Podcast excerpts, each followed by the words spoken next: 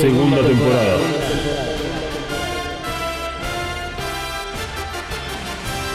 The Reveal Series.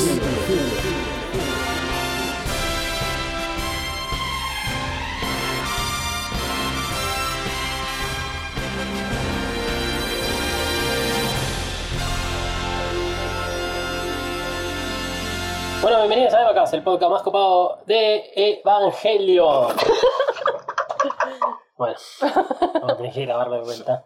Bueno, bienvenidos a Evacast, el podcast en español más copado de Evangelion y todo su universo. Mi nombre es Dalmas y a mi lado está Malu y del otro lado de este, la internet está Manuel. ¿Cómo anda esa mesa de Evacast después del estreno de Evangelion 3.0.0.0? Oh my god, no podemos decir nada, pero bueno, estamos muy, muy, muy emocionados. Sí, lo cierto es que estamos grabando esto antes del estreno. Y lo dijimos, lo dijimos en el capítulo anterior. Sí, lo sé. Pero bueno, es divertido. Uno cuando este, pasa por menos una semana entre episodio y episodio no se acuerda de las cosas y las estupideces que decimos en cada uno de, de los episodios. Me siento una actriz, ¿Por qué? porque estoy fingiendo que vi la película. Entonces yo soy un actor todos los días. Ah, fingiendo esta vida. Sí, exactamente. Ahí, pum, emo, corte. Bueno, sí, es un poco de evangelio lo que estamos hablando en este momento. Este, bueno, hoy en el episodio de hoy, que es Teorías 3 más 1, para no robarle el título a Evangelion, eh, vamos a hablar, va a ser como un episodio de teorías libre, digamos, porque la idea de haberlo grabado previo a que salga la película es que tenemos esta libertad de hablar sin conocer nada de lo que va a venir. Tal vez esperamos que a partir del lunes 8 de marzo todo cambie y que no podamos ni siquiera abrir Twitter porque va a haber spoiler, spoiler, spoiler. Pero sigan a las cuentas de Evacas que no hay ningún spoiler hasta que por lo menos se consiga la película de una forma mucho más oficial. O sea, un Scream Can con algún que otro subtítulo y disponible en torrent. Igual vayan avisando cuando a medida que la van viendo, así sabemos o podemos hablar aunque sea entre nosotros. Hacemos un grupo de WhatsApp. Y- no, no vamos a hacer un grupo de WhatsApp. No vamos a hacer un grupo de WhatsApp, pero iremos a hacer un grupo de otra cosa, en Telegram, un Discord o algo así. No de WhatsApp. Pero eso, o sea, vayan contándonos a medida que van viendo la película. Sí, nosotros ya la vimos, obviamente vamos a avisar. Eh, y bueno, y charlamos un poco. Sí, eso está, estaría muy bueno. Por lo menos para ir este, amigándonos en toda esta situación de Evangelion, generando comunidad y sintiéndonos menos solos. Este, así que tomemos la, la propuesta de Malu y a medida que vayan este, teniendo la película, si tienen un link también nos los pueden pasar. Recuerden que esto ya lo hemos hablado medio ahí entre, entre sobres de la mesa. que este, si necesitan las tres primeras películas, las podemos conseguir a través de un link muy fácilmente. Guiño, guiño. Guiño, guiño, exactamente. Porque, o sea, Amazon al día de hoy todavía no publicó las tres primeras en eh, Prime Video para Latinoamérica y seguimos sin tener respuesta por parte de el representante oficial de Amazon Prime en Argentina que se ha comunicado supuestamente con este Amazon Estados Unidos para saber por qué decidieron bajarla del catálogo. Yo tengo fe en que la semana que viene las ponen. Eh, bueno, el episodio de hoy, teorías 3 más 1. Vamos a hablar de las teorías que quedaron pendientes, las teorías más falopas. Vamos a responder consultas de los oyentes. Vamos a hablar incluso de qué se trata Strike Upon a Time, el libro que obtiene la cuarta película, el título. Qué forma rara de decirlo. Sí. Jódanse, no lo voy a regrabar. Hoy es un día libre, es un día sin presión. Así que si. mm, Creo que Manuel ni saludó. Así que si no saludaste hasta este momento, le vamos a pedir a Misato que indique el despegue y arrancamos. ¿Querés saludar? ¿Qué tal? Buen día. Evacas cuenta con el apoyo de Coven Studio. Coven Studio. Maquillaje y nail art para todos. Desata tu magia entrando en tiendacoven.empretienda.com.ar. Pedí tus Present Nails personalizadas y recorre la tienda virtual. Como oyente de EvaCast tenés un 10% off en el checkout de tu compra utilizando el código KAORU. KAORU. Nagisa KAORU. K-A-W-O-R-U. KAORU. Visita tiendacoven.empretienda.com.ar y el Instagram arroba coven.estudio.ba. Coven Studio, Made in Hell. La promoción no incluye envío, válida para Argentina. El podcast no termina acá. Seguí a Evacast, En Instagram y Twitter. arroba Evacast-pod. Con lo primero que voy a comenzar yo, por lo menos haciéndome cargo, es de Thrive Upon a Time. O sea, la novela escrita en 1980 por el autor James P. Hogan que le da título a Evangelion 3.0 más 1.0. No les voy a contar todo el libro, ya que estamos. Eh, si les interesa leerlo, me escriben ahí por Guiño, guiño. guiño guiño porque eh, costó conseguir el PDF, pero lo conseguí y está apto para eh, Kindle, además. O sea, además lo convertí para poder usarlo en el Kindle, porque el PDF original que había conseguido este, se veía raro en el Kindle. Sí me parece importante comentarles un poquitito de qué trata la novela, como toda novela de ciencia ficción, a mí me gusta muchísimo la, ciencia ficción, eh, y no solo, digamos, lo leí por Evangelion, sino porque este, era un libro muy interesante desde la premisa que tiene que ver con viajes en el tiempo. ¿Y a quién no le gusta viajes en el tiempo? Cuando todos nosotros hemos nacido prácticamente con un DeLorean ahí bajo el brazo. Entonces, la, la historia de Thrive Upon a Time eh, tiene que ver con el protagonista, se llama Murdoch, que es un joven científico que va a visitar a su abuelo que vive en Escocia. Sir Charles, o sea, el abuelo, es también un científico, ganador de un premio Nobel de, de física, que en el sótano de su castillo, Parame la moto, tiene una máquina que permite enviar mensajes al pasado y al futuro. ¿Es Batman? Es Batman. que no es Batman.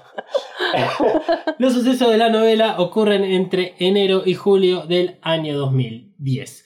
Esta es una de las clásicas novelas que hoy en día se conoce como las protofuturistas, porque son novelas que, este, digamos, en, en el 80 hablaban de un futuro distante, pero que hoy en día, habiendo pasado el futuro, sabemos que no ocurrió nada por el estilo. Una de las cosas más lindas que tiene la ciencia ficción, que, que- tiene su, su etapa de, de crecimiento eh, después de la Segunda Guerra Mundial, es que muchas hacen hincapié en eh, una posible, digamos, amistad del mundo entre lo que es Estados Unidos y la Unión Soviética. Y este libro trata un poco de eso, acerca de, bueno, la Unión Soviética es una nación, no está mal la Guerra Fría, y este, las naciones conviven, digamos, dentro de una paz bastante tolerable. Es muy interesante eh, eh, esas cuestiones que tiene a veces la, la ciencia ficción. No voy a contar más sobre el libro para no cagarles este, la, la experiencia. Es un libro muy entretenido y que invita a la relectura. Hmm, teoría del loop. ¿Cuál es la, la- la conexión que hay con, con Evangelion? La conexión que tiene con Evangelion tiene que ver con el sistema de línea de tiempo que plantea esta novela. Como toda novela de ficción, explican o intentan explicar el funcionamiento de la máquina que está ubicada en este sótano. Y en este caso, además intentan explicar lo que es el modelo temporal. Para darles un ejemplo un poco más sencillo y hacerle esta introducción al entendimiento del modelo temporal, vamos a volver a Futuro 2. Todos vimos Volver al Futuro 2. Si no viste Volver al Futuro 2, replanteate tu vida. Poné pausa, a la vez y volvé. Mira la 1, mira la 2, mira la 3 porque es entretenida y después sí, volvé al, al episodio. En, en esa película de Volver al Futuro 2, Marty y el Doc viajan al futuro año 2015. Marty por un momento descuida al DeLorean y el viejo Biff regresa a 1985 para darse a sí mismo, a un joven Biff, el libro que contenía todas las apuestas de los siguientes 30 años. De esa manera es que el Biff joven se hace rico, cambiando la línea temporal para cuando Martin y el Doc regresan a 1985. El Doc lo explica muy bien en su momento. Dice que se genera una tangente en 1985 y por lo tanto hay un nuevo futuro. Si la película Volver al Futuro 2 hubiera mostrado ese futuro nuevo generado por el accionar de Biff, tendríamos que tener un, un futuro donde Biff continúa siendo rico, pero no sería el mismo Biff que es el que viaja al pasado. Lo que quiere decir que en Volver al Futuro, el universo trabaja con una línea de tiempo en serie, donde los cambios del pasado afectan el futuro de forma inmediata, y la única forma de, entre comillas, arreglar todo es volviendo al punto de quiebre en donde la, línea temporal fue modificada. Esa es la explicación de Volver al Futuro. Thrice Upon a Time es más complejo. No solo se trata de una línea temporal en serie, sino que además cada suceso en el presente genera su propia línea temporal en serie con todas las infinitas posibilidades que ese suceso pueda representar. O sea, hay infinitos universos posibles. En mi cabeza solamente tengo el capítulo de Ricardo Morty de los canales de Ah. universo alternativo. Bueno, eh, es, es algo similar, eh, porque lo, lo- lo que logra hacer, digamos, en ese sentido Rick es generar una conexión entre todos estos universos. Y él puede viajar y moverse libremente de ahí, y la televisión actúa también de, la misma forma. Lo que pasa es que esos universos y todas esas alternativas tienen un epicentro que no está declarado. Y lo más importante para entender respecto a los viajes en el tiempo es que hay siempre un momento cero. Siempre hay un momento cero. No importa si es un loop como en Evangelion, siempre hay un momento cero. Hay un momento en el cual la cosa cambia. Y por más de que tal vez sea cíclico, siempre hay un momento cero. Y pu- puede haber varios momentos ceros. Sí, pueden ser eh, varios momentos ceros diferentes, pero que representan lo mismo. Claro. O sea, en Evangelion, eh, si nos paramos en Eva 1.0, en el anime, en el primer episodio, o en el primer tomo del manga, que son, digamos, los tres elementos fundamentales que tiene Evangelion, todos arrancan de la misma forma. Shinji llega a Tokio 3. Shinji está esperando que Misato lo pase a buscar. Shinji va a Tokio 3 porque el padre se lo pidió. Shinji ve a Quantum Ray. Ese es el momento cero. No importa si hay sutiles diferencias. Por ejemplo, que en EVA 1.0 eh, toda esa zona de Tokio 3 es completamente diferente al primer episodio del anime. No importa. Lo que importa es Shinji. Porque acá es donde está el punto fundamental, esta piedra fundacional de, de los viajes en el tiempo y de este momento cero. Que es el punto de vista. Es muy difícil hablar de viajes temporales cuando nosotros somos parte de esa temporalidad. Y eso es lo que también sucede con Evangelion y se nota muchísimo en EVA 3.0. En EVA 3.0 nos deja muy bien en claro que todo lo que estamos viendo en esa película es a través de los ojos de Shinji, exceptuando algunas escenas que bueno hacen a la, a la historia. Pero sí, también vemos las dos películas anteriores con esa idea de esto es lo que le sucede a Shinji, porque Shinji es el protagonista, cosa que lo sabemos del anime, Shinji es el que termina tomando la decisión en el de Evangelion.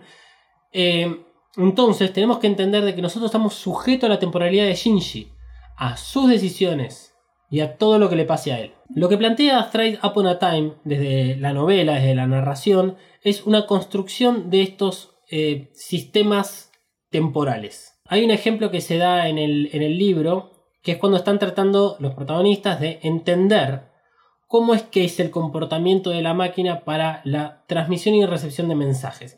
Cosa que me parece muy importante destacar en este momento, que es que ellos no viajan en el tiempo, sino que lo que viaja en el tiempo es simplemente información. Quantum Ray. ¿Ok? Ok. ¿Ok? No hay viajes en el tiempo, lo que hay son diferentes estados, digamos, esas este, universos temporales. Entonces, imagínate en esta posición. Vos sos un ente que no está atada a las leyes temporales. ¿sí? Del tiempo. O sea, es lo que nosotros como seres humanos somos seres 4D. Somos tre- 3D en el sentido de, de lo que es la parte física, porque tenemos tres dimensiones y la cuarta es la temporal. Nosotros estamos sujetos al paso del tiempo. Si fuéramos seres que no estamos sujetos al paso del tiempo, podríamos entender a el universo y a la línea temporal que plantea Straight Upon a Time, la novela de Hogan, de la siguiente manera. Hay un río que representa la línea temporal. Y en ese río, que es finito pero muy largo, hay barcos. Cada barco es un universo, encerrado en sí mismo. O sea, por ejemplo, el universo de ese barco sería el momento que estamos en este momento grabando. Porque si nosotros nos subiríamos a ese barco, estaríamos, digamos, dentro de ese universo y atados a esas leyes temporales.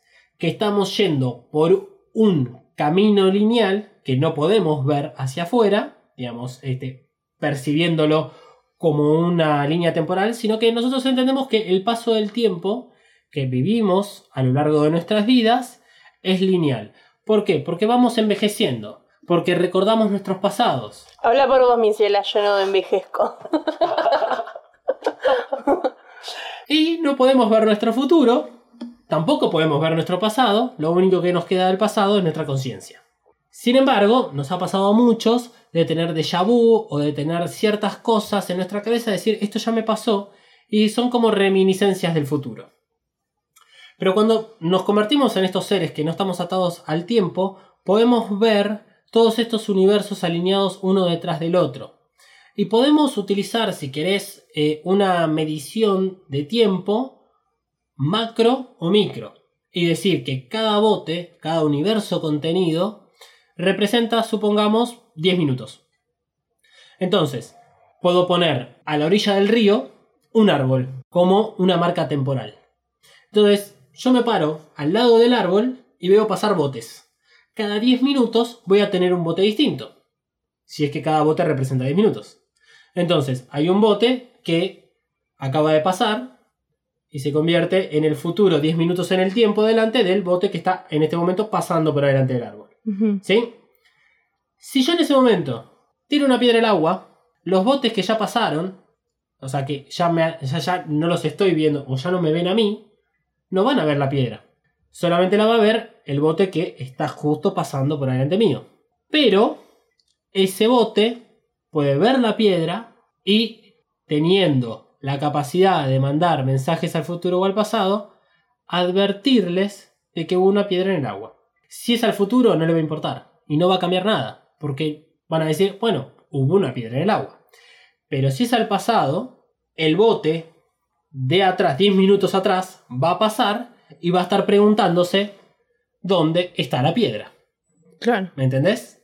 Y ahí cambiaste el futuro. No lo cambiaste tal vez de forma inmediata. Mm, No lo cambiaste tal vez de una forma en la cual el futuro recuerde que hubo una piedra. Lo que haces es cambiar toda la línea temporal. La complejidad está en esta cuestión de las decisiones o estos universos infinitos que se pueden dar. Porque acá ya nos metemos nuevamente dentro de estos universos contenidos o, contenidos o dentro del barco. Y nos vamos a meter en la vida real de las personas.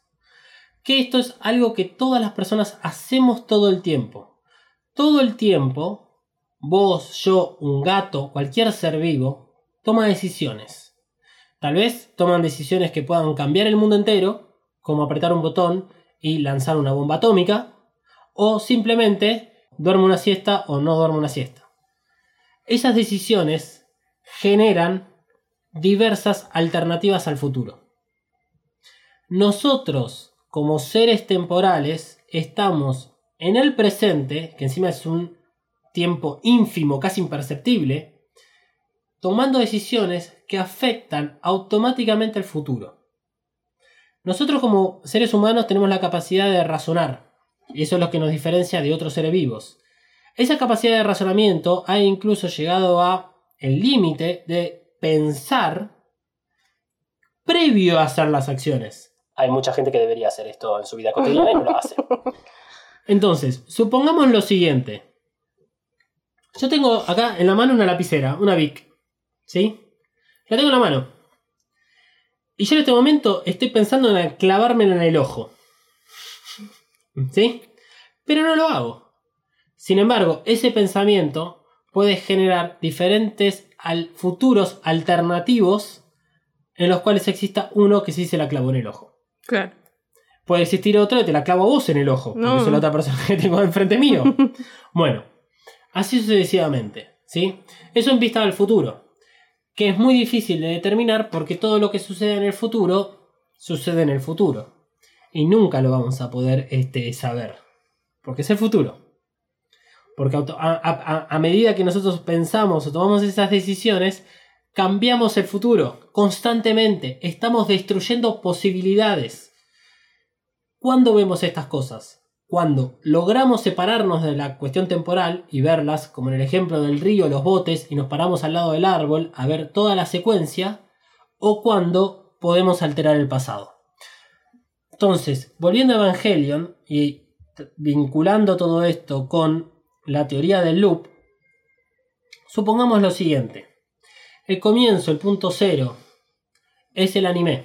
No solo porque fue lo primero que salió, sino porque los sucesos que se dan a continuación del anime podrían llegar a determinar de que el episodio número uno del anime es el, punto cero de toda la historia de Evangelio.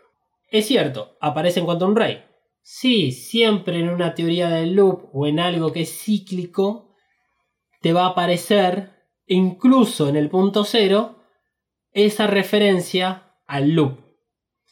Pero siempre hay un momento cero. Y ese momento cero es Shinji, no es Quantum Ray. Quantum Ray aparece unos minutos después de que Shinji tomó qué decisión? Ir a Tokio 3. ¿Y por qué siempre volvemos a ese punto? Bueno, algo que plantea Thrive Upon a Time, la novela de James P. Hogan, es que todo lo que sucede en esa novela siempre termina volviendo al inicio del, libro. ¿Por qué? Porque es cuando vos te presentan la creación de la máquina del tiempo. Si no, no hay viajes en el tiempo. Porque siempre volvemos al punto cero. Al punto en el cual los viajes en el tiempo es lo máximo que pueden volver. Que es la utilización de Quantum Ray. Quantum Ray claramente tiene su alcance hasta el primer episodio del anime. O sea, hasta el momento en el cual Shinji pisa por primera vez Tokio 3 por una decisión que tomó, que es ir a verlo al padre. Y Entonces, salvar a Don Ramón. y salvar a Don Ramón. Todo el tiempo estuve pensando en esto. Ah, es impresionante, es, increíble. Si el capítulo 1 del anime es el punto cero de toda esta historia y todos los viajes temporales, algo que va a pasar y que es lo que sucede, Shinji es como transportado, no es transportado literalmente, pero es Shinji está puesto en un lugar en el cual es a partir de ese momento tiene que tiene que hacerlas de forma diferente. Supongamos lo siguiente. Hoy 3 de marzo yo creo la, la máquina del tiempo. No me permite ir al pasado porque la máquina no permite ir al pasado, que no existía la máquina. Y obviamente al futuro tampoco puedo ir porque si bien la máquina existe, el futuro siempre está en movimiento y está atado a las decisiones que yo tome actualmente en el presente. Entonces es un futuro en el cual yo puedo viajar, pero no quiere decir que sea el futuro que corresponda a mi línea de tiempo. Eso es lo que, por ejemplo, pasa en este, Strike Upon a Time, la novela, y lo que posiblemente pase también en Evangelion. Por lo tanto, para poder utilizar la máquina, yo lo que tengo que hacer es esperar que pase el tiempo. Supongamos que en el año 2023, y no sé, para poner una fecha, ponemos el 6 de julio del año 2023, estalla una guerra nuclear y a nivel mundial entre las potencias de- del mundo. La cuestión es que eso termina en una gran devastación del planeta Tierra y la muerte de millones de personas. Y yo como poseedor de eh, esta máquina del tiempo decido tomar cartas en el asunto y viajar al pasado para este, solucionar y evitar de que esto suceda. Entonces, desde el 6 de julio del 2023 decido ir hacia atrás. Porque la máquina ahí sí me lo permite. Porque ya llevo dos años con la máquina del tiempo. Y supongamos que voy al 17 de octubre del año 2022. ¿Qué significa en ese punto estar parado en esa línea temporal? Que todo lo que sucedió desde el 3 de marzo del 2021 hasta el 17 de octubre del 2022 se mantiene intacto, porque no hay modificaciones. Es tal cual lo que yo recuerdo. Yo no modifiqué eso al viajar al pasado, porque es un pasado que todavía está detrás mío. Pero el futuro, si yo efectivamente logro evitar el cataclismo mundial el 17 de octubre de 2022, significa que ese futuro va a ser diferente y va a cambiar. Imaginemos que estos sucesos a nivel mundial, como el que yo decía de esta guerra nuclear, son los impactos que vemos en Evangelion. No necesariamente tienen que estar vinculados al segundo impacto, al casi tercer impacto, al tercer impacto o al cuarto impacto, sino que son impactos, porque son cataclismos mundiales. Entonces, dicho eso, el punto cero, si es el anime, si es el episodio número uno del anime, significa que a partir de ese momento empieza a transcurrir la historia. Y cuando tenés un impacto, como el tercero que sucede en Enos de Evangelion, representa un punto en el cual algo, como un cataclismo, sucede que es algo muy importante. Y ahí se toma una decisión. Shinji, en Enos de Evangelion, rechaza la instrumentalización. ¿Qué provoca eso? A nivel, digamos, teórico. Que las almas de todos los hijos de Lilith no iban a ser unidos en una sola forma, o sea, no iban a volver a ser ese caldo primordial de vida, sino que cada uno iba a tener que encontrar su forma para salir de la complementación. Cuando nos presentan el reveal, lo que nos presentan es la misma historia que vemos en anime con cambios. ¿Por qué con cambios? Porque claramente se reinició en el punto cero toda la historia. Pero el futuro no es el mismo. ¿Entienden? O sea, yo viajo al pasado para evitar una guerra nuclear y si la logro evitar, o no importa si la logro evitar o no, como yo modifiqué algo, ya lo que va a venir a continuación va a ser diferente a lo que yo conocía. ¿Cuál está la complicación de todo esto? El punto de vista. Nosotros con Evangelion estamos muy atados al punto de vista de los personajes y a la historia que nos cuentan. Pero si tuviéramos la capacidad de realmente ver todo el panorama, panorama que sucede alrededor de estos viajes temporales, si fuéramos Quantum Ray en algún punto, podríamos entender que el anime parte desde la toma de decisión de Shinji de ir a Tokio 3 para enfrentar al padre, hasta lo que son los sucesos de Enos de Evangelion, y ahí se vuelve a resetear la línea temporal. Pero ¿qué sucede al resetear la línea temporal? Hay ciertos sucesos que en el reveal sí o sí se cumplen, que no van a tener nunca una modificación, excepto cuando Shinji toma decisiones puntuales que cambian el futuro. Y en vez de tener el tercer impacto como se ve en Enos de Evangelion, el tercer impacto del reveal, que dicho sea de paso sucede durante los 14 años que desconocemos, ese tercer impacto no sucede tal cual en los de Evangelion. Entonces tenemos un nuevo futuro. Y lo mismo sucede con el manga. El manga es otra de las posibles líneas temporales que se reiniciaron ante la toma de decisión de Shinji. Y por eso nosotros volvemos a disfrutar una y otra vez de Evangelion como tal es. A partir del momento en el cual Shinji toma la decisión de ir a Tokio 3. ¿Qué sucede en Evangelion 2.0? Shinji toma la decisión de salvar a Rei. Cosa que en ningún momento del anime sucede. En ningún momento del anime sucede. Incluso cuando Rei está siendo invadida por el ángel, es ella la que toma la decisión de autodestruirse. Pero Shinji en EVA 2.0, cuando regresa a Tokio 3 y se topa con la destrucción generada por Ceruel, pero por sobre todas las cosas, con la absorción de Ceruel de Rey, Shinji ahí toma la decisión de cambiar la historia. Y la cambia. Y lo que vamos a ver en Evangelion 3.0 más 1.0 es no solo las consecuencias de esa toma de decisión eh, de, de salvar a Rey, sino además de que va a resetear nuevamente la línea temporal y finalmente va a entender cuál es el camino que tiene que hacer para, bueno, ser feliz. Ah. Así que este, invito a que lean eh, la novela Straight Upon a Time. Solamente está en inglés, eso es algo que se lo tengo que aclarar porque no la conseguí en otro idioma. Eh, bueno, por suerte la conseguí en inglés en todo caso y no en otros idiomas que no entiendo.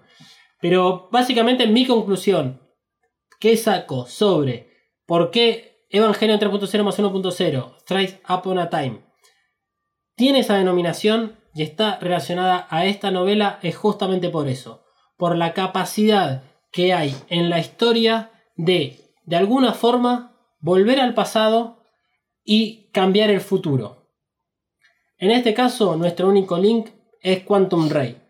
Pero además, y esto está más relacionado a los otros personajes que no son Shinji, creo que estos personajes como Asuka tienen esas reminiscencias de las otras líneas temporales y por eso hemos visto cambios en el reveal sobre todos estos personajes una mayor maduración. La Aska que sale en Enos de Evangelion es la misma Aska del Reveal. Y creo que con eso nos cagamos a piña si querés. Pero yo te lo voy a defender a muerte, esa idea. Así que bueno, ese es mi aporte como teoría sobre la teoría del loop, sobre Thrive Upon a Time. Sé que hay más teorías dando vueltas por ahí, pero la mía es más importante porque es mía. Emma, vos tenías una. Este. Una. Una teoría. Tenías unas teorías más que habían quedado sueltas. Así que este es tu momento de brillar. Bien, hay una teoría que no tiene nada que ver con el título. Es, si ustedes recuerdan, en el episodio 2 de teorías hablábamos de que faltaba uno de los 12 ángeles que se nos habían dicho que había. Faltaba el onceavo. Bien, e- esta teoría parte de pensar que el onceavo ángel es el EVA 01. Luego de pelear con Ceruel y que estuvo eh, en ese estado de semidiosa. Entonces, Gendo estaría en una encrucijada, porque él necesita matar a todos los ángeles menos a los dos primeros para poder unirlos y unirse con Yui, pero para matar a los otros 10 ángeles tendría que matar a Yui. Y es ahí donde el plan de Gendo decide crear al anómalo decimotercero. Que esto es lo que nos dice Kaworu en 3.0, que dice que todo esto es plan del rey de Lilin. Digamos, si matara al onceavo ángel, estaría matando a Yui. Si Ikari es el rey de Lilin, ¿quién es la reina? Es la pregunta. ¿Y cómo Ikari llega a ser el rey de Lilin? Bien, si Yui pasara a ser Lilith, ella sería la reina de los Lilins y Ikari el rey. ¿Se acuerdan que cuando estuvimos analizando la tercera película, dijimos que luego de que el cuerpo de Lilith explotara, Lilith habría muerto? Bien, el EVA 01 es la única copia capaz de reemplazar a Lilith, porque es lo más parecido que habría. Esto también lo hablamos en teorías, episodio, si no me equivoco, el 1, donde hablábamos de los cuatro Adanes, que decíamos que el EVA 01 podría ser un Adán, pero también podría estar hecho en base a Lilith, y que cuando analizábamos los impactos, decíamos, bueno, el EVA 01 genera un impacto porque es muy similar a Lilith. Entonces, de esa manera él habría matado a Lilith y la habría reemplazado por el EVA 01. Y a su vez, en el proceso, habría matado al, a Adán, es decir, a Kaworu, que Kaworu es el primer ángel, como él mismo nos lo dice, pero él no habría matado al primer ángel, habría matado al decimotercero. Y Adán sería reemplazado por el Eva 13, dado que suponemos que es un Adán y que durante el cuarto impacto, dijimos que se generaba porque el EVA 13 era casi un Adán completo. Bien, Ikari, como vimos en el anime, tenía su plan de matar a todos los ángeles y después él unirse con Yui a través de, bueno, él que se puso el embrión de Adán en la mano, Rey que tenía el arma de Lilith, Lilith que estaba en el dogma central y de esa manera él ser el centro de la complementación eh, y unirse con, con Yui. Acá iría por el mismo lado hasta que se encuentra con el problema de que necesita eliminar al onceavo ángel y que el onceavo ángel es el EVA 01. Durante esos 14 años no se sabe a ciencia cierta qué hizo Ikari. Es probable que haya estado preservando a la unidad 01 para que no fuera eliminada y que estuviera volviendo a preparar su plan y acomodándolo para llegar a su objetivo final que es reunirse con Yubi. Entonces, es en ese momento que él formula este nuevo plan que es convertir al EVA 01 en Lilith, eliminar a Adán y conseguir una réplica de Adán a la cual él poder linkearse, por decirlo de una manera, y de esa manera él ser Adán, Yui ser Lilith, y ahí bueno, generar la unión prohibida. Ok, me gusta, me gusta. Por lo tanto, eh, de, esa forma tendríamos una, mm, una mayor correlación con el anime. O sea, si ese fuese el caso. Es la forma en la cual Ikari podría tratar de tener el control para iniciar su forma de complementación. Exacto, y hasta ahí tendría un poco más de correlación con el manga, dado que en el manga Ikari se había comido al embrión de Adán y en cierto modo había asimilado gran parte de sus eh, el nombre de sus habilidades. Prácticamente era Adán sin el alma o sea él tenía el cuerpo de Adán con ciertos poderes dado que el embrión ya había salido y estaba empezando a crecer nuevamente. Upa, es una buena teoría me gusta me gusta me gusta además porque este si efectivamente mm, eh, o sea, sucede que eh, la EVA 01 haya sido manifestada o por lo menos identificada como el onceavo ángel, tendríamos una, un cabo atado de los tantos pendientes que dejó 3.0. Eh, tendríamos tal vez un poquitito más de información de esos 14 años y eh, daría a entender un poco más todo lo que sucede al, digamos, previo al cuarto impacto ahí en Terminal Dogma cuando, bueno, este se encuentran a Lilith fusionada con Eva Mar 06, que aparece el doceavo ángel y todo eso. Está buena la idea. Y se entiende un poco más tal vez la figura de Ikari, que durante esa película tiene muy poca presencia en pantalla. Claro, en realidad yo creo que en la tercera película Ikari queda como lo que es, un titiretero. Sí, sin duda. E, él es un gran Master of Puppet, realmente. Este, bueno, ¿alguna teoría más que, que tengas? o que quieras comentar, como por ejemplo de Pen Pen es uno de los Adanes. no, no, de esa no tengo ninguna. Quiero saber dónde está Pen Pen, eso sí. Yo creo que no nos vamos a enterar qué, pasó con Pen Pen.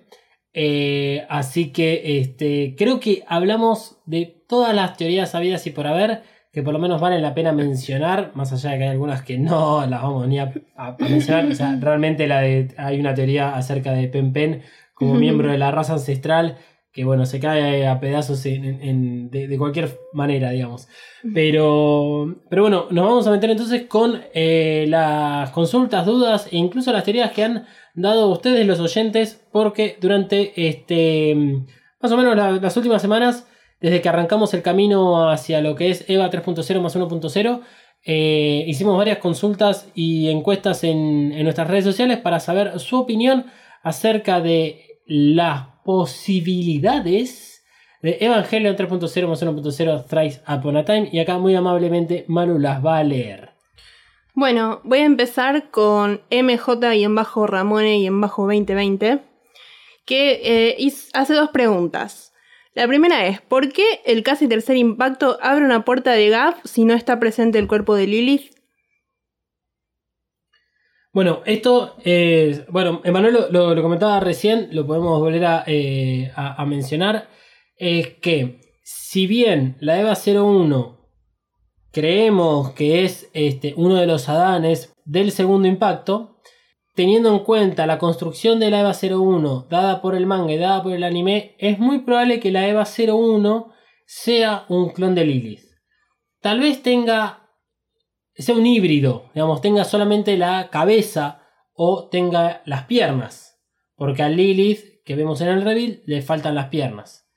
Eh, o tal vez tenga el núcleo, simplemente. Porque la Lilith que está crucificada en Terminal Dogma tiene una cicatriz como que le hubiesen extraído algo de adentro.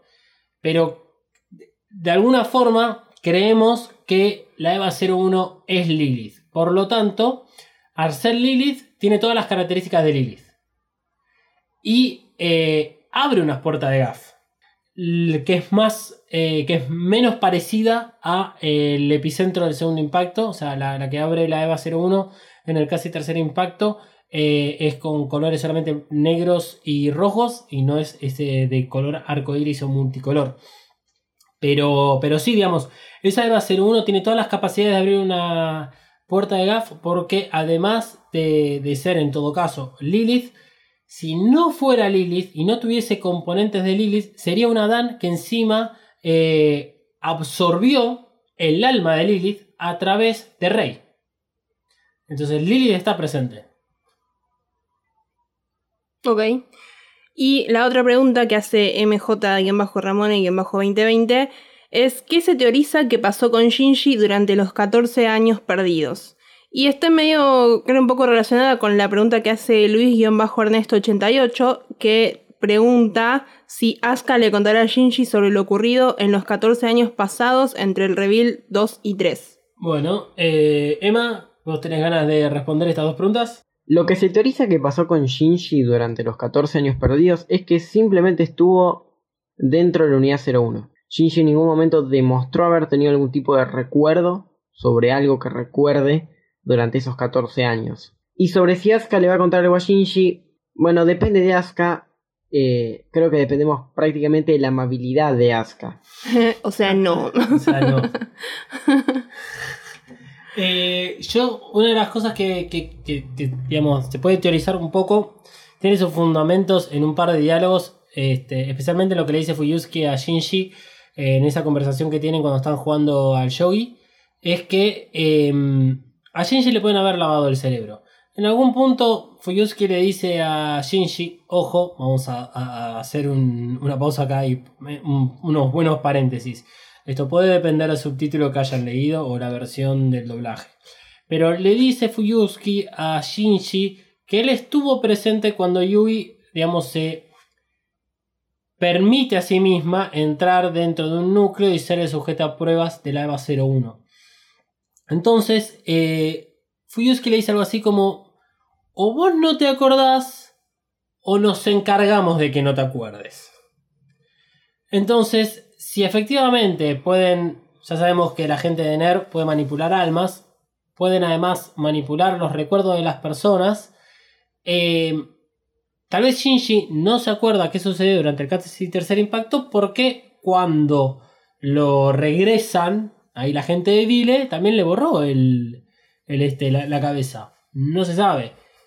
Entonces, durante los sucesos de esos 14 años, Shinji, si, bien coincido con lo que dice Manuel, de que seguramente estuvo dentro de la EVA 01, tal vez este, le borraron la memoria y no se acuerda por ese motivo. Eh, lo cual no creo que sea así realmente el, hecho de que este, le hayan borrado la cabeza o la memoria a Shinji. A mí no me parece lógico. Eh, en realidad me parece más lógico la parte de memorias con respecto, por ejemplo, a las RAIDs. Esta cuestión de que sí tienen un, backup, digamos, tienen ahí un disco rígido con un backup de toda la conciencia de RAID y siempre se la instalan y siempre es parte del mismo punto. Nuevamente tendría el loop y el momento cero. Este... Sí, si, podrían borrarle la mente a Shinji, y lo han borrado también a la madre, o sea, un montón de cosas. Claro. Por el bien de él, digamos. Pero, pero sí, me parece que lo que más se teoriza durante esos 14 años es que Shinji estaba dentro de la EVA 01 mezclada con Rey, mezclada con su madre, mezclada con todo lo que tiene la EVA 01 y que no se acuerda simplemente porque él dejó de ser él. Digamos, si, lo vemos en términos de la complementación que se ve en, en Enos de Evangelion, nosotros, y nos dicen de esa forma, o sea, vamos a ver la complementación a través de Shinji, a él le siguen manteniendo, digamos, su entidad, porque es la persona que tiene que tomar la decisión de qué va a pasar.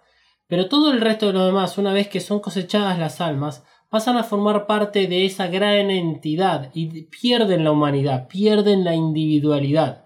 Entonces, en ese, en ese sentido, Shinji está licuado en LSL junto con su madre, con Rey, con la Eva 01, con parte de Liris, con parte de Adán y todo eso. Entonces, sería muy difícil que se acuerde. Pero es posible, cosa que ya hemos mencionado en los otros episodios de teorías, que a la lanza de Cassius la tuvieron que remover de la EVA 01. Y si bien la EVA 01 fue confinada en ese Tessera que quedó en el espacio, quedó clavada con una lanza, y en algún punto lo que más peso tiene la teoría sobre esos 14 años es que al removerle la lanza se continuó con el casi tercer impacto, generando el tercer impacto. Pero aún así eso deja muchas más dudas que certezas porque la verdad que hay que ser estúpido sabiendo que al remover una lanza vas a continuar, porque eso es lo que pasó en el segundo impacto. A Adán le remueven la lanza y ocurre el segundo impacto. Bueno, antes de que te enojes, pasamos con la siguiente pregunta. Sí. Elías.jiménez92. Después del cuarto impacto, ¿será igual que el manga por la nieve y un nuevo inicio? Buena pregunta. Buena pregunta. Si dicen manga, dicen Emanuel. Eh, la realidad es que no sabemos.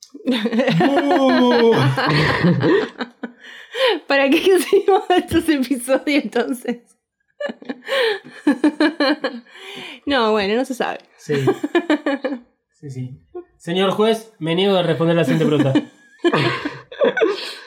A ver, ya hemos visto que después del cuarto impacto, aunque sea del rebuild, las cosas se han mantenido como venían estando. En el manga, el cambio se genera por la decisión que toma Shinji, que es de pasar un mundo, por decirlo de una manera normal. Sí, como más nuestra realidad. Claro, más acercado a lo que nosotros vivimos y donde un mundo donde no existieron los ángeles, donde o, o si existieron nadie se enteró. Y no pasó el segundo impacto, no pasó el primer impacto, pero sí pasó el tercer impacto de, eh, de la complementación. Pero en cuanto a esta pregunta sobre si va a ser igual por todo el tema de la nieve después del cuarto impacto, a mi parecer no. Principalmente porque ya vimos que viene después del cuarto impacto, aunque sea el rebuild, y se mantuvo igual. Bueno, a mi parecer eh, va a coincidir un poco más con el manga. Eh, estoy tomando, digamos, las escenas de, de los videos que, que vimos en el episodio pasado. Eh, Until You Came to Me, donde vemos un Shinji caminando por Tokio 3 eh, con nieve. Donde también los trailers nos presentan una Asuka más chiquita, abrigada y digamos que le sale humo de la boca. A mí me parece que lo que 3.0 más 1.0 nos va a mostrar al final es una consecuencia de la decisión que tomó Shinji, en donde el mundo será diferente. Y tal vez, lamentablemente para Shinji sea el único que pueda llegar a tener un poco de reminiscencias de ese pasado en relación a que hubo algo que existió previo a, su vida y que, que, bueno, lo, lo derivó en, en, este nuevo futuro, en el cual no hay, eh, digamos, una sola temporada que es la temporada de calor, de verano, esa mezcla entre primavera-verano que tienen en Tokio 3, donde lo único que se escuchan son cigarras. Para mí sí va a haber un cambio y para mí sí se va a asemejar un poco más al, al de manga. Particularmente porque se puede llegar, o sea, si bien, si bien el manga es canon y si bien el manga forma parte de la teoría del loop, eh, el manga siempre actuó, por lo menos desde mi punto de vista, siempre actuó como un intermediario entre el anime y el reveal. Por nombrar a alguien, nombrar a la Marie, por ejemplo, es el punto intermedio, intermedio, eh, en donde tal vez sí tenemos eh, un final que se acerque más al del manga. Me gustaría ver un final así. O sea, si, mm. si, si quieren este, que diga qué final me gustaría ver a mí. Y la verdad que después de... ¿Cuántos años llevamos con Evangelio? ¿De 1997? ¿1996? ¿1997? hasta 2021, no sé hace- sacar cuentas, eh, son algo así como 72 años más o menos. Bueno, nos merecemos un final feliz, gente. Sí, que termine todo redondito, o sea, es medio... bu, pero, pero bueno, qué sé yo, lindo. Es que, Prolijo. ¿sabes por qué? O sea, en parte lo necesito y en parte es... Es el elemento sorpresa en Evangelion, la, la parte de felicidad. ¿Me entendés? Yo sé que es, es, es un bu, es un ah, loco Disney de mierda. Pero sí, o sea, realmente esperamos tener un final. Yo creo que hay, hay mucha cantidad de personas que esperan tener un final que represente otra vez un reboot.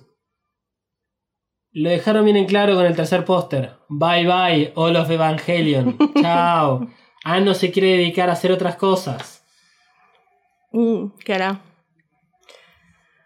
Bueno, nuestro oyente Nico Gastón García eh, dice 4.0, pero bueno, es uno de los que se droga, creo, así que lo vamos a ignorar. Yo solo voy a, a responder a eso creyendo que quiere decir que es ¿por qué no 4.0? Teniendo en cuenta Evangelion 3.0 más 1.0 y es simplemente por la tetrafobia y por las conexiones que hicimos en el episodio número 3, no, bueno, en el episodio de teorías 3. Sí, o sea que no escuchó nada y tiene el tupe. Bueno, pasamos a El Leonel, que pregunta dónde está Pempem. Empecemos por... ¿Quién quiere responder primero? ¿Respondo yo? Bueno, respondo yo y la ronda va hacia la izquierda. Para mí, Pempen eh, está... Está unos cuantos... Algo así como unos... Dos metros bajo tierra para ser suaves. Pen Pen está en el mismo lugar que Toshi, que Kensuke. bien enterraditos ahí en la tierra. Lo maté yo, lo tengo acá en el freezer. ¿Vos, Emma? Y Pempen está en la primera y la segunda película. Estuviste muy bien.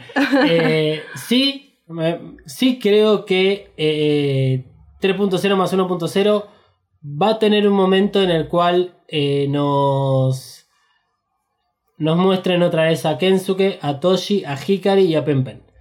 Si aparece Pempem, yo me levanto y me voy del cine y pego un portazo. Te tomás un avión y volvés a Argentina. Sí.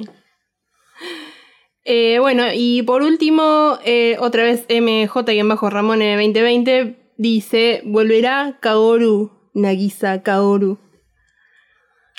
Sí, para mí tiene que volver porque ¿acaso la producción de Evangelion nos ha dicho cosas que después no sucedían?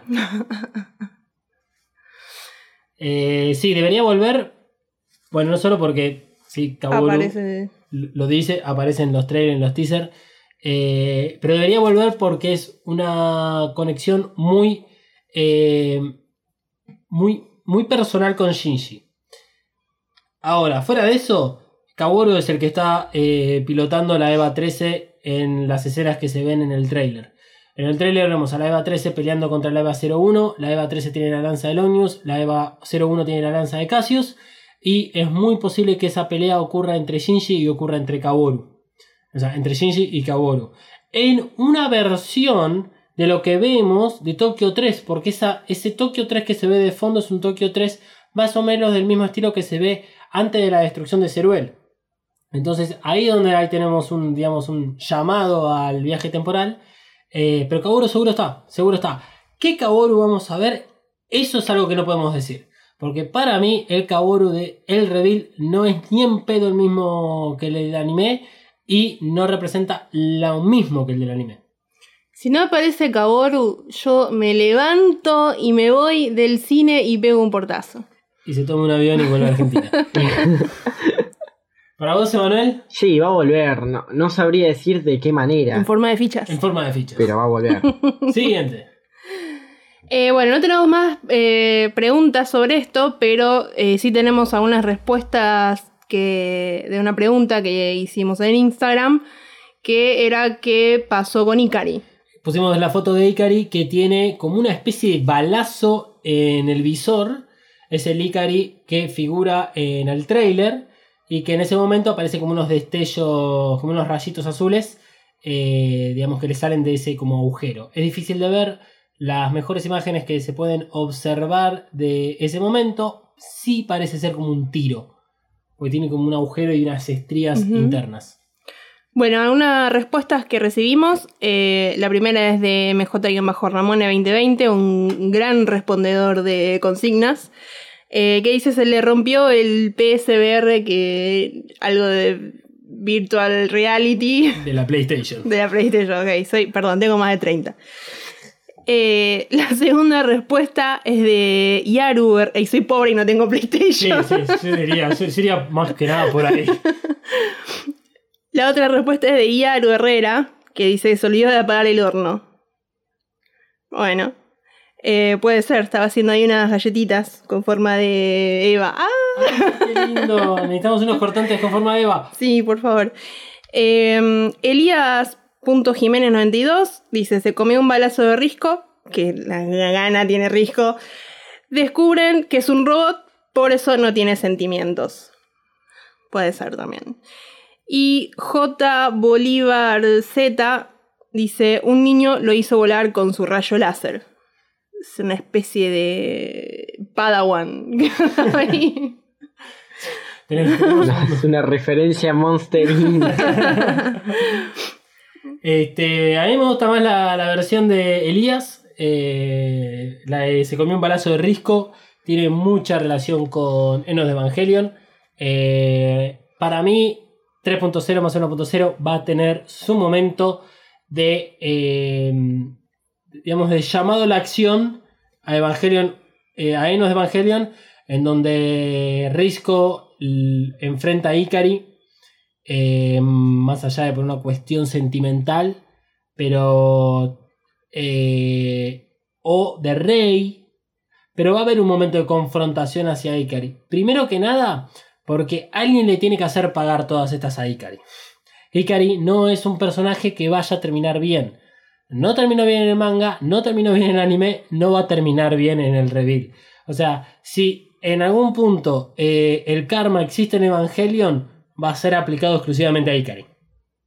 Y entonces, ese balazo que, que tiene ahí, no importa creo que quién se lo dé, le están haciendo pagar a, a Ikari. Y creo que eh, los trailers y los teasers tienen mucho estos momentos en donde podemos ver que hay una serie de imágenes con fondo rojo eh, y donde hay muchas personas involucradas con ese fondo rojo. Uno de ellos es Ikari, está Risco, está Misato, está Shinji. Se la van a hacer pagar y eh, me parece que el tema del visor con esta imagen, que en su momento alguien nos había preguntado para EVA 3.0, si Ikari se había convertido como en Kill. O sea, en, el, en esa especie de persona cibernética que era el capo de Cele. Y esta imagen medio que la, como que va por ese lado, medio que intenta confirmar el hecho de que tal vez en estos 14 años algo también le pasó a Ikari, que de alguna forma él se vio en la necesidad de mantenerse de alguna forma para cumplir con sus objetivos. Total, él sabe que siempre y cuando tenga un mínimo de humanidad, que no la tiene, va a poder conectarse con Yubi. Eh, hasta acá. Hasta acá llegamos, no sé, ¿al- ¿alguno quiere tirar, no sé, alguna, algo de verdura sobre la 3.0 más 1.0? Bueno, yo tengo acá un bonus track, podríamos Uh, decir, Dale. eh, que es eh, parte de la canción One Last Kiss de, que vemos en, la, mm, en uno de los trailers. Sí. Que bueno, tengo acá la letra y no sé, este, solo, lo único que pienso es eh, Kaoru y Shinji comiendo macarrones en París con esta canción hermosa eh, que tiene una letra muy romántica. Que la primera frase ya, ya resume todo. Y lo que dice es eh, que la- mi primera vez en el Louvre no fue gran cosa, pues yo ya había conocido a mi Mona Lisa personal. Ajá. O sea, la obra de arte más importante de la historia del arte, podríamos decir, sí. o la obra más misteriosa y magnífica, a pesar de que es muy chiquitita. Y Sí. que todo el que va al Louvre dice, para esto vine hasta acá. Así que bueno, se puede interpretar de ambas maneras. tipo. ¿Para qué carajo te conocí? O bueno, ya sos algo magnífico.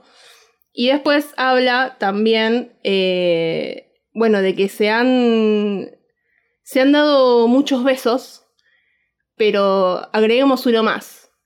Y entonces ahí le dice, Can you give me one last kiss? Puedes darme un último beso. Algo que no quiero olvidar. Algo que no quiero olvidar. Te amo más de lo que jamás sabrás. Uf. Bueno, como sabemos, eh, esta canción, One Last Kiss, es el tema musical para esta película. Salió por primera vez con el trailer. Solo lo, que leyó Maro es solo un fragmento de la letra porque este, después de que salga 3.0 más 1.0 va a salir el completo, o sea, el tema completo de Utada va a salir como LP. Eh, es muy interesante la, el- digamos, la- la idea detrás de la canción.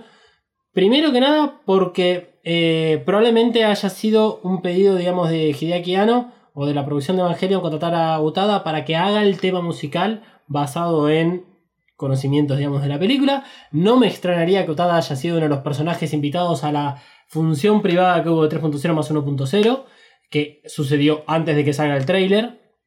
Eh, y recordemos que Utada también escribió Beautiful World, que se utilizó para las dos primeras películas y que también siempre dejan un mensaje muy importante. Y la música en Evangelion es muy importante. Eh, me encanta, me parece que por lo menos la, la parte del Louvre y la parte de, de la Mona Lisa, o sea, yo que no tengo mucho conocimiento de arte, lo puedo llegar a entender un poco más relacionado a el opening que sucede en París. Eh, me gusta lo que decías acerca de Kaworu y Shinji viviendo su vida romántica comiendo queso, vino y pan en, en los campos ahí elíseos que están alrededor de la Torre Eiffel. Igual inventé lo de los elíseos. Pero, bueno. Eh, pero también me gusta esto que decías al final acerca del One Last Kiss, pensando en Yui. Pensando, ima- o sea, cuando lo leías me imaginé a Yui transmitiéndole un mensaje a su hijo. Porque hay algo que me parece que, que, bueno, en algún punto uno se olvida, que es la, la- la figura materna, ya que mm, está y no está, porque está y no está, este, en la vida de Shinji, que es qué pasa si efectivamente hay un nuevo final, hay, una, hay un reboot de la serie, no va a haber más ángeles, no va a haber más Evangelions. ¿Qué pasa con la familia de Shinji? ¿Shinji acaso se tendrá su familia con mamá y papá? ¿Existirá Yui? ¿O se rebootará la serie de tal forma en la cual, una vez más, como sucede en Enos de Evangelion, se despide y la madre se va a vivir su propia vida y Shinji tiene que vivir, que ese es el mensaje que tiene en Evangelion, separarse del seno materno, empezar a vivir por fuera de la protección materna o por fuera de la protección de los padres. Sí, otra frase que tiene, eh, que no la dije, que está por ahí en el medio, dice que eh, el primer día que te vi, eh, los motores comenzaron a andar o algo así. Dos puntos, un sentimiento de pérdida imparable. Wow. Wow. Muy duro. Wow. Sí, me gustaría que sea sobre Kaburu, pero parece que no. Eh, la, ya, ya que trajiste la, la letra de la canción y, y- y hablábamos de esto, eh, estaba pensando en, en Until You Came to Me, que es el video que vimos la- en el episodio pasado, que si bien no es una canción, no tiene letra, eh, y es solo un- ni siquiera es una melodía, es el nombre del video, el mensaje que tiene y cómo termina ese video es, ah, es digamos, un gran espacio en blanco previo hasta que vengas hacia mí. Y que ese video termine con Shinji yendo hacia el lado donde está esa Quantum Ray o esa Ray Q. eh, y teniendo en cuenta que Rey representa a la madre porque es el material genético de la madre, si bien no tiene el alma, eh, es un mensaje también interesante el que deja esa canción. Es Shinji, hasta que vos no vengas hacia mí o hasta que no tomes cierta decisión, y que eso es lo que me parece más lo central en todo Evangelion, toma decisiones, la cosa va a seguir siendo exactamente igual. Y no va a cambiar.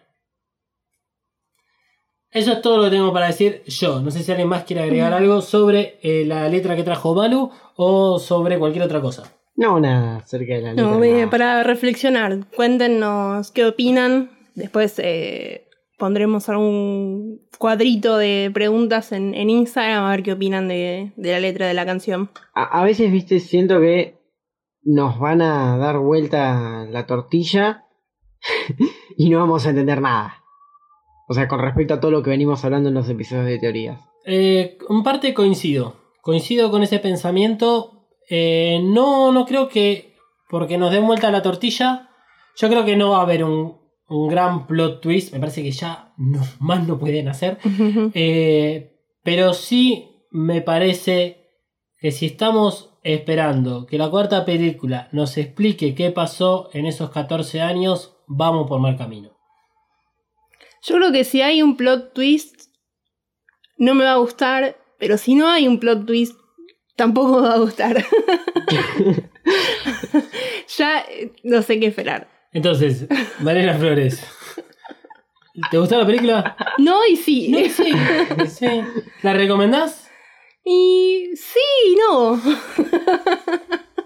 Sí, eh, eh, me parece que también el, a- hay algo que nos está faltando con este el reveal y lo vamos a hablar en los próximos episodios. ¡Oh! Que es que eh, falta esa impronta de Hideaki Anno que sí la tuvo Enos de Evangelion acerca de eh, el fandom. ¿Se acuerdan de las 24 cartas de odio? El hecho de Enos de Evangelion mostrarle y decirle al público, ustedes son estos, ustedes querían estas cosas y nosotros no se las dimos. Y cuando se las dimos, se las damos la forma que ustedes la consumen, que es repugnante.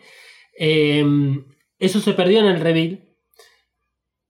No creo que aparezca. Me encantaría que sí haya algo así.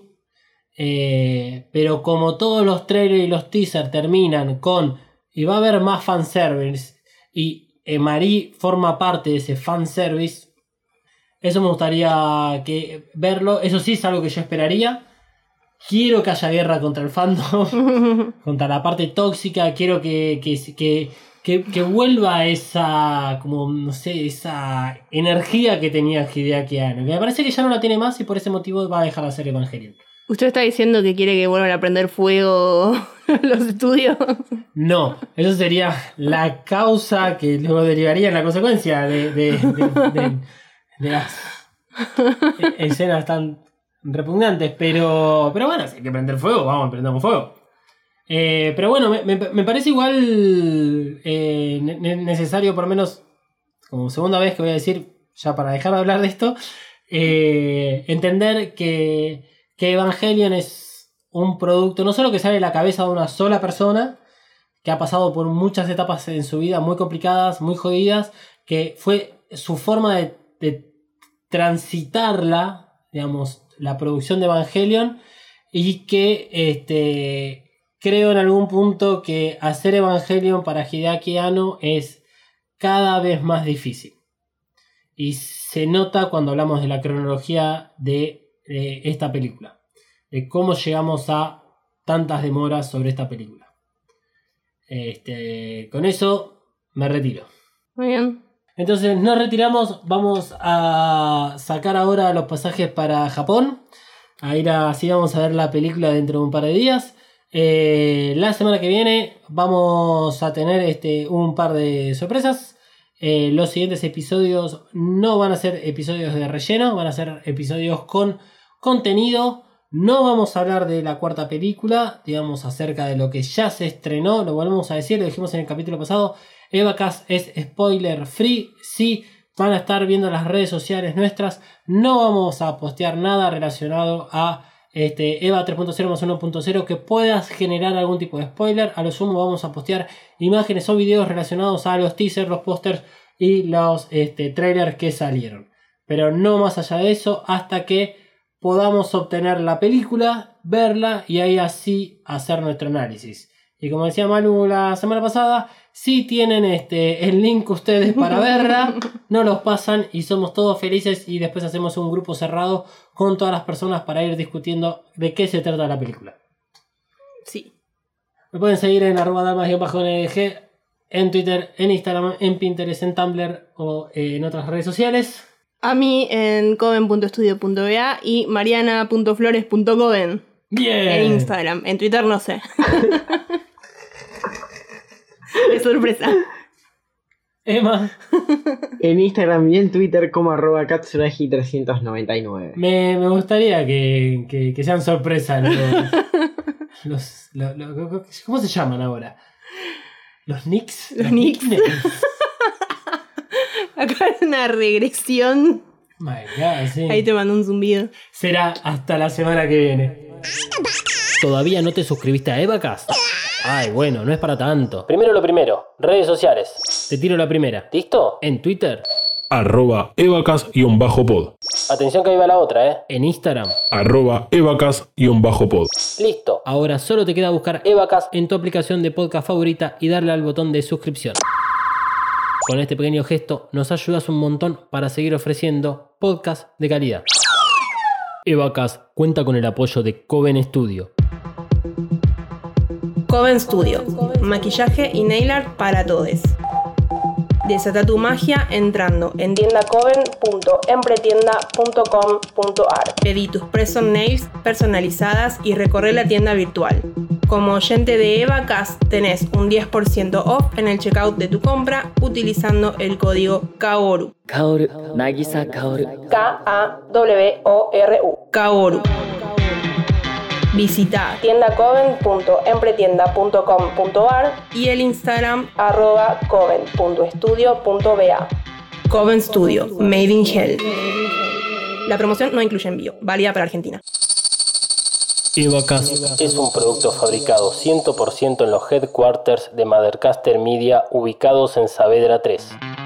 Si querés tener tu propio podcast o ya tenés uno, Descubrí mothercastermedia.com. Elegí el servicio que mejor se adapta a tus necesidades y objetivos. producción, mentoría, cursos, edición Y más, busca arroba Mothercaster en tu red social favorita y no te quedes afuera. Mothercaster Media. Transforma tus ideas en podcast.